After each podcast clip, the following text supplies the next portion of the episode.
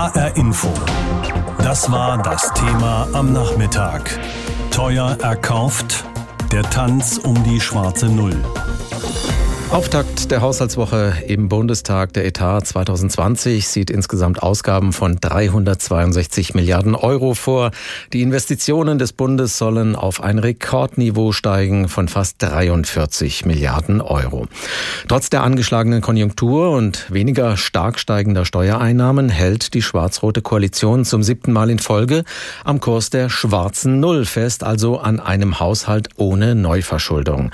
Ich habe David Zayons in unserem Haupt Hauptstadtstudio in Berlin gefragt, wie denn dieser Haushalt von Bundesfinanzminister Scholz aussieht, wo die Schwerpunkte liegen.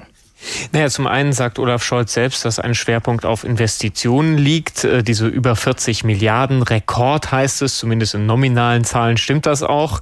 Und dann liegt ein anderer Schwerpunkt, das ist aber immer so bei Arbeit und Soziales. Das ist der größte Posten in diesem Etat. Das ist auch in den Vorjahren so gewesen. Was äh, für Olaf Scholz natürlich noch entscheidend ist, ist, dass die sogenannte schwarze Null steht. Also der Bund plant im kommenden Jahr auch wieder keine neuen Schulden zu machen, so wie auch schon in den Jahren Jahren zuvor nicht. Die Opposition ist natürlich gegen den Haushalt von Bundesfinanzminister Scholz. Was haben die Oppositionsfraktionen im Bundestag denn heute dagegen vorgebracht? Es gab zwei Hauptvorwürfe. FDP und AfD haben ihm vorgeworfen, dass er trickst bei seinem Haushalt, denn Olaf Scholz zapft die Asylrücklage an, die die Bundesregierung mal aufgebaut hat. Das Argument also, eigentlich ist das gar kein ausgeglichener Haushalt mehr.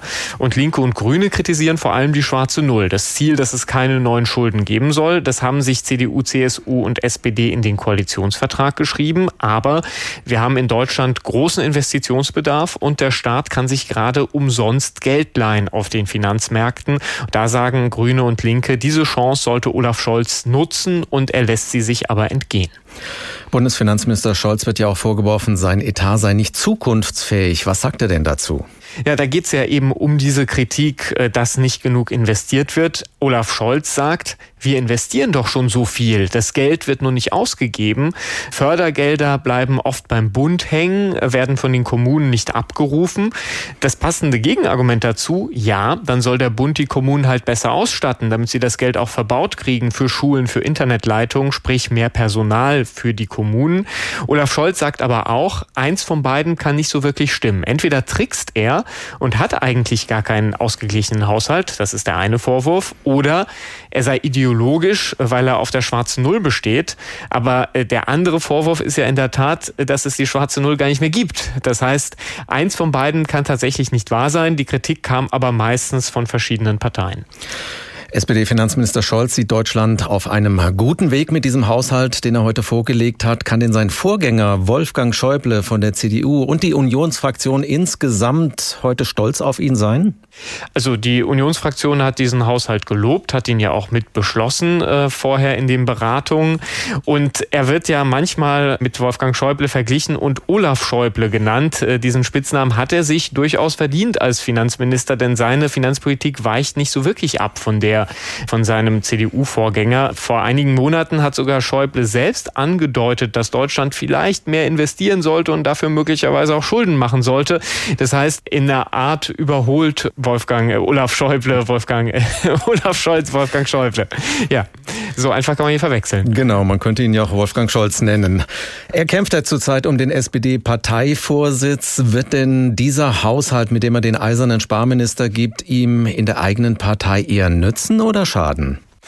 Ich glaube, er selbst setzt sehr darauf, dass dieses seriöse Image, das er sich damit gibt, äh, bei vielen SPD-Mitgliedern auch gut ankommt. Bei einigen wird das wohl auch so sein. Aber gerade die SPD-Linke findet diese schwarze Null alles andere als gut. Und bei diesen Mitgliedern schadet er sich äh, mit der Haltung mit Sicherheit. Die schwarze Null, ein Bundeshaushalt, der mit den Einnahmen auskommt, der keine neuen Schulden macht. Seit Jahren ist das der große Stolz der Bundesregierung und auch der heutige Finanzminister Olaf Scholz will daran festhalten. Argument 1 gegen die schwarze Null. Sie bedroht den Aufschwung. Offiziell wächst Deutschlands Wirtschaft.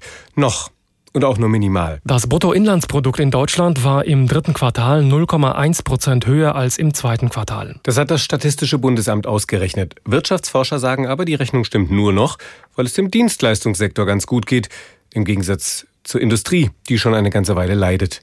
Der Präsident des Deutschen Instituts für Wirtschaftsforschung, Marcel Fratscher. Da ist die Politik gefragt, zu, zu stabilisieren, zu sagen, so, jetzt geben wir Geld aus damit die Wirtschaft stabilisiert wird, damit Arbeitsplätze erhalten werden können, damit die Risiken, die aus der Weltwirtschaft kommen, zumindest zum Teil kompensiert werden können. Argument 2 gegen die schwarze Null. Das Land verschleißt. Marode Schulen, kaputte Autobahnen, einsturzgefährdete Brücken. Der Verfall ist allgegenwärtig. Das merken nicht nur wir im täglichen Feierabendstau, sondern das stellt auch der amerikanische Wirtschaftsnobelpreisträger Paul Krugman fest. Deutschlands Infrastruktur bröckele. Und sein deutscher Kollege Fratscher rechnet vor. Alleine bei der Verkehrsinfrastruktur, also Schiene, Straße, Wasserwege fehlen knapp 10 Milliarden Euro pro Jahr. Ansonsten sei der Wirtschaftsstandort Deutschland in Gefahr. Argument 3 gegen die schwarze Null. Eine Zukunft kostet Geld. Deutschland habe eine der schlechtesten Digitalinfrastrukturen der westlichen Welt, sagt der DIW-Präsident Fratscher. Alleine hier müssten bis zu 100 Milliarden Euro investiert werden, um der Wirtschaft Bedingungen zu geben, wie sie sie anderswo heute schon findet. Genauso unterfinanziert sei der ganze Bildungssektor und auch Forschung und Entwicklung fehle es in Deutschland an Geld. Wenn Sie heute Geld in Bildung und gute Infrastruktur investieren, dann kommt das doppelt und dreifach in der Form höherer Steuereinnahmen in der Zukunft wieder zurück. Argument 4 gegen die schwarze Null. So billig gibt's nie wieder Geld. Wer dem deutschen Staat 30 Jahre lang Geld leiht, der bekommt dafür nichts. Deutschland hat als erstes Land so eine Nullzinsanleihe herausgegeben und auch verkauft.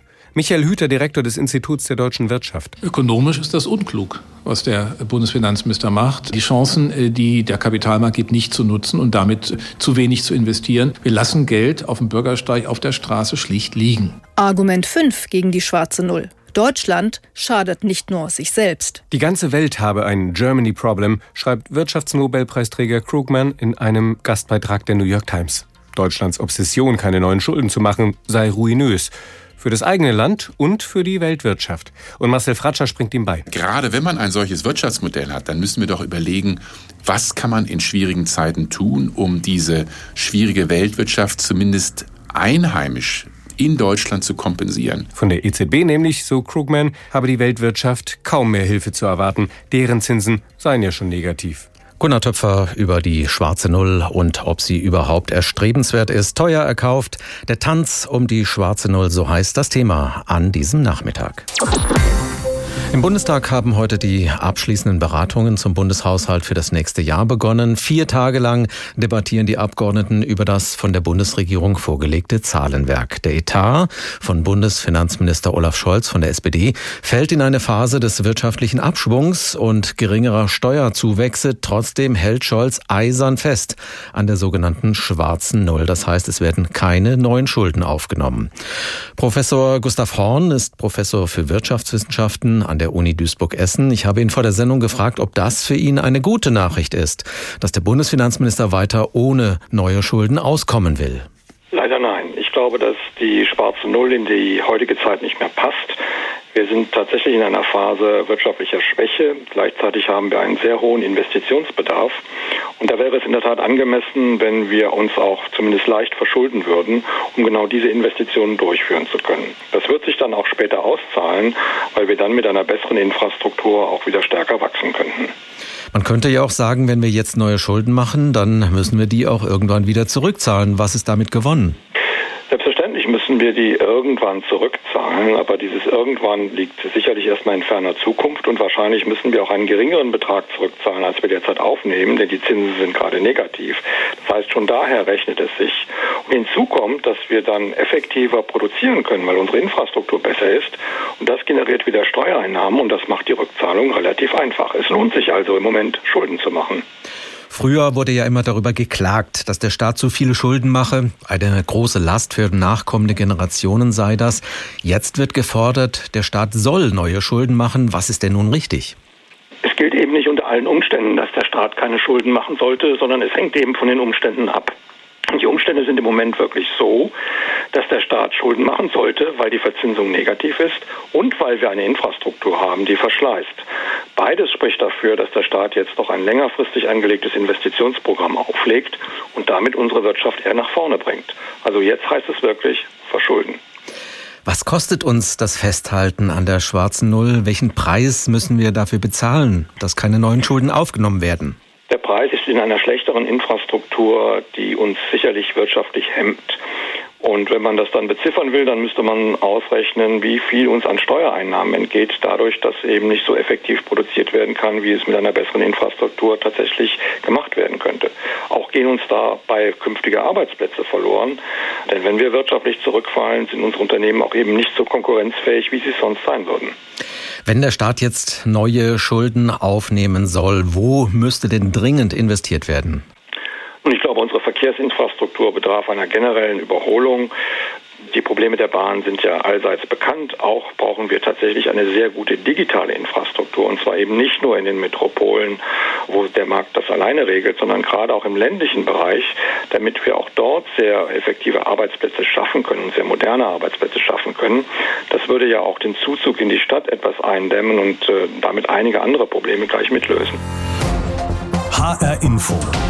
Das war das Thema am Nachmittag. Teuer erkauft.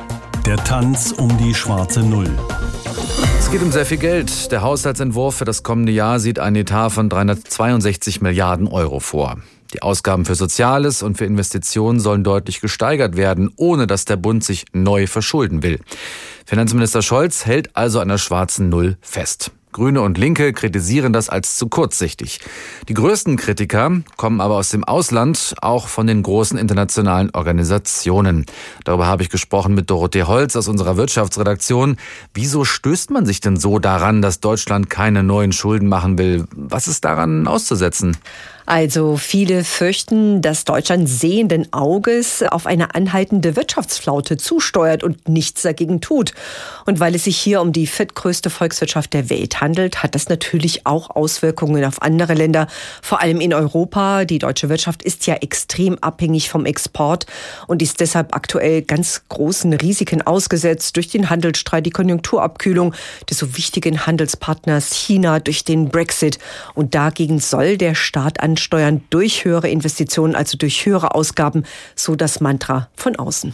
Wer sind denn die größten Kritiker an der schwarzen Null? An erster Stelle muss man wirklich äh, viele prominente Ökonomen nennen, wie der amerikanische Nobelpreisträger Paul Krugman. Er hat seine Kolumne in der New York Times, die natürlich äh, immer für viel Aufmerksamkeit sorgt, im August überschrieben mit The World has a Germany Problem. Die Welt hat ein Deutschland-Problem. Er spricht darin von der ruinösen deutschen Schuldenobsession, obwohl Investoren Deutschland das Geld hinterher schmeißen würden. Und das stimmt, da hat er vollkommen recht. Der Bund kann sich inzwischen für Jahrzehnte Geld leihen und die Geldgeber, die zahlen noch drauf. Deutschland hat in den vergangenen Jahren fast 370 Milliarden Euro an Zinskosten eingespart. So viel wie kein anderes Land in der Eurozone. Aber natürlich steht Paul Kruger mit seiner Kritik nicht alleine da. Gibt es noch andere Organisationen zum Beispiel, die ebenfalls höhere Investitionen, höhere Ausgaben von Deutschland fordern? Auf jeden Fall, nämlich äh, praktisch alle großen internationalen Organisationen schlagen in die gleiche Kerbe. Christine Lagarde, die neue EZB-Chefin, hat ihren ersten Auftritt für einen flammenden Appell genutzt. Die EZB tut mit ihrer Nullzinspolitik alles, um die Inflation und die Wirtschaft zu befeuern. Aber jetzt sind die Länder, die es sich leisten können, in der Pflicht, sagte sie. Und sie wird da bestimmt nicht nachlassen. Ihre Nachfolgerin auf dem Chefsessel des Internationalen Währungsfonds, Kristalina Georgieva, hat auch ausdrücklich angefangen, angemahnt, dass Deutschland seine finanzielle Feuerkraft endlich nützen sollte, genauso wie gerade vor ein paar Tagen die OECD, also die Organisation für internationale Zusammenarbeit. Also der Druck auf Deutschland, seine Investitionen zu erhöhen, ist enorm, aber natürlich kann niemand der Bundesregierung vorschreiben, was sie tun soll. Also kommt diese eindringliche Botschaft in Deutschland überhaupt nicht an? Nicht ist äh, vielleicht etwas zu viel gesagt, aber in der Bundesregierung stellt man sich bisher auf jeden Fall noch taub nach dem Motto, wir investieren doch so hm. viel wie nie. Was wollt ihr denn eigentlich? In der deutschen Ökonomenschar bröckelt die Front aber. Die bisherigen äh, Wirtschaftsweise und zukünftige EZB-Direktorin Isabel Schnabel zum Beispiel fordert auch ganz klar höhere und vor allem stetig steigende Investitionen, damit Länder, Kommunen oder Unternehmen besser planen könnten. Einmalige Rekordinvestitionen würden verpuffen. Das sieht auch das Institut der deutschen Wirtschaft so oder auch die Gewerkschaften. Andere verteidigen wiederum das Festhalten an einem ausgeglichenen Haushalt. Also ich würde sagen, unterm Strich kommt tatsächlich doch etwas Bewegung in die Sache. Die Große Koalition wappnet sich nach den Worten von Bundesfinanzminister Olaf Scholz mit ihrem Haushaltsentwurf 2020 für große Herausforderungen wie den Klimaschutz. Die Opposition hingegen spricht dem 362 Milliarden Etat die Zukunftsorientierung ab. Sie beklagt Zahlentricksereien und falsche Ausgabenschwerpunkte. Ja, mit einem scharfen Schlagabtausch hat heute die viertägige Haushaltsdebatte im Bundestag begonnen. Mit dem Entwurf von Olaf Scholz soll der Bund zum siebten Mal in Folge ohne Neuverschuldung auskommen. Ist das eine gute Idee? HR Info. Kommentar von David Sayons. In Deutschland wird zu wenig investiert. Darin sind sich inzwischen nun wirklich alle einig. Unsere Schulen sind in schlechtem Zustand und in manchen Gegenden braucht man sein Handy gar nicht erst anzumachen. Doch die Bundesregierung wäscht ihre Hände in Unschuld, tut so, als hätte sie mit all dem eigentlich gar nichts zu tun. Sie stelle doch genug Geld zur Verfügung, sagt sie. Es gebe halt ein Umsetzungsproblem, weil die Kommunen nicht schnell genug planen und bauen. Das ist verlogen. Denn dass die Fördermittel nicht abgerufen werden, ist die Schuld der Parteien, die jetzt an der Regierung sind. CDU, CSU und SPD fahren schon seit langer Zeit einen Sparkurs. Der hat dazu geführt, dass in der öffentlichen Verwaltung bei den Kommunen nicht genug Planungspersonal vorhanden ist. Dieses Problem geht die Regierung aber nur sehr zögerlich an. Sie weigert sich auch, ein großes Investitionsprogramm für die nächsten Jahre aufzulegen, so wie es Gewerkschaften und Arbeitgeber gemeinsam fordern. Ein solches Programm würde etwa der Bauwirtschaft Planungssicherheit geben. Sie könnte neue Mitarbeiter einstellen und mehr bauen. Doch die Ideologie der Regierung steht dem im Weg. Während sie sich für ihre vermeintlich solide schwarze Null lobt, zerbröselt unter unseren Füßen die Infrastruktur. Das ist alles andere als solide. Nicht neue Schulden würden zum Bankrott Deutschlands führen. Nein, die Unfähigkeit zu investieren ist eine Bankrotterklärung dieser Bundesregierung. David Sayons kommentierte das HR-Info-Thema an diesem Abend teuer erkauft, der Tanz um die schwarze Null. Dreimal pro Stunde ein Thema. Das Thema in HR Info. Am Morgen und am Nachmittag.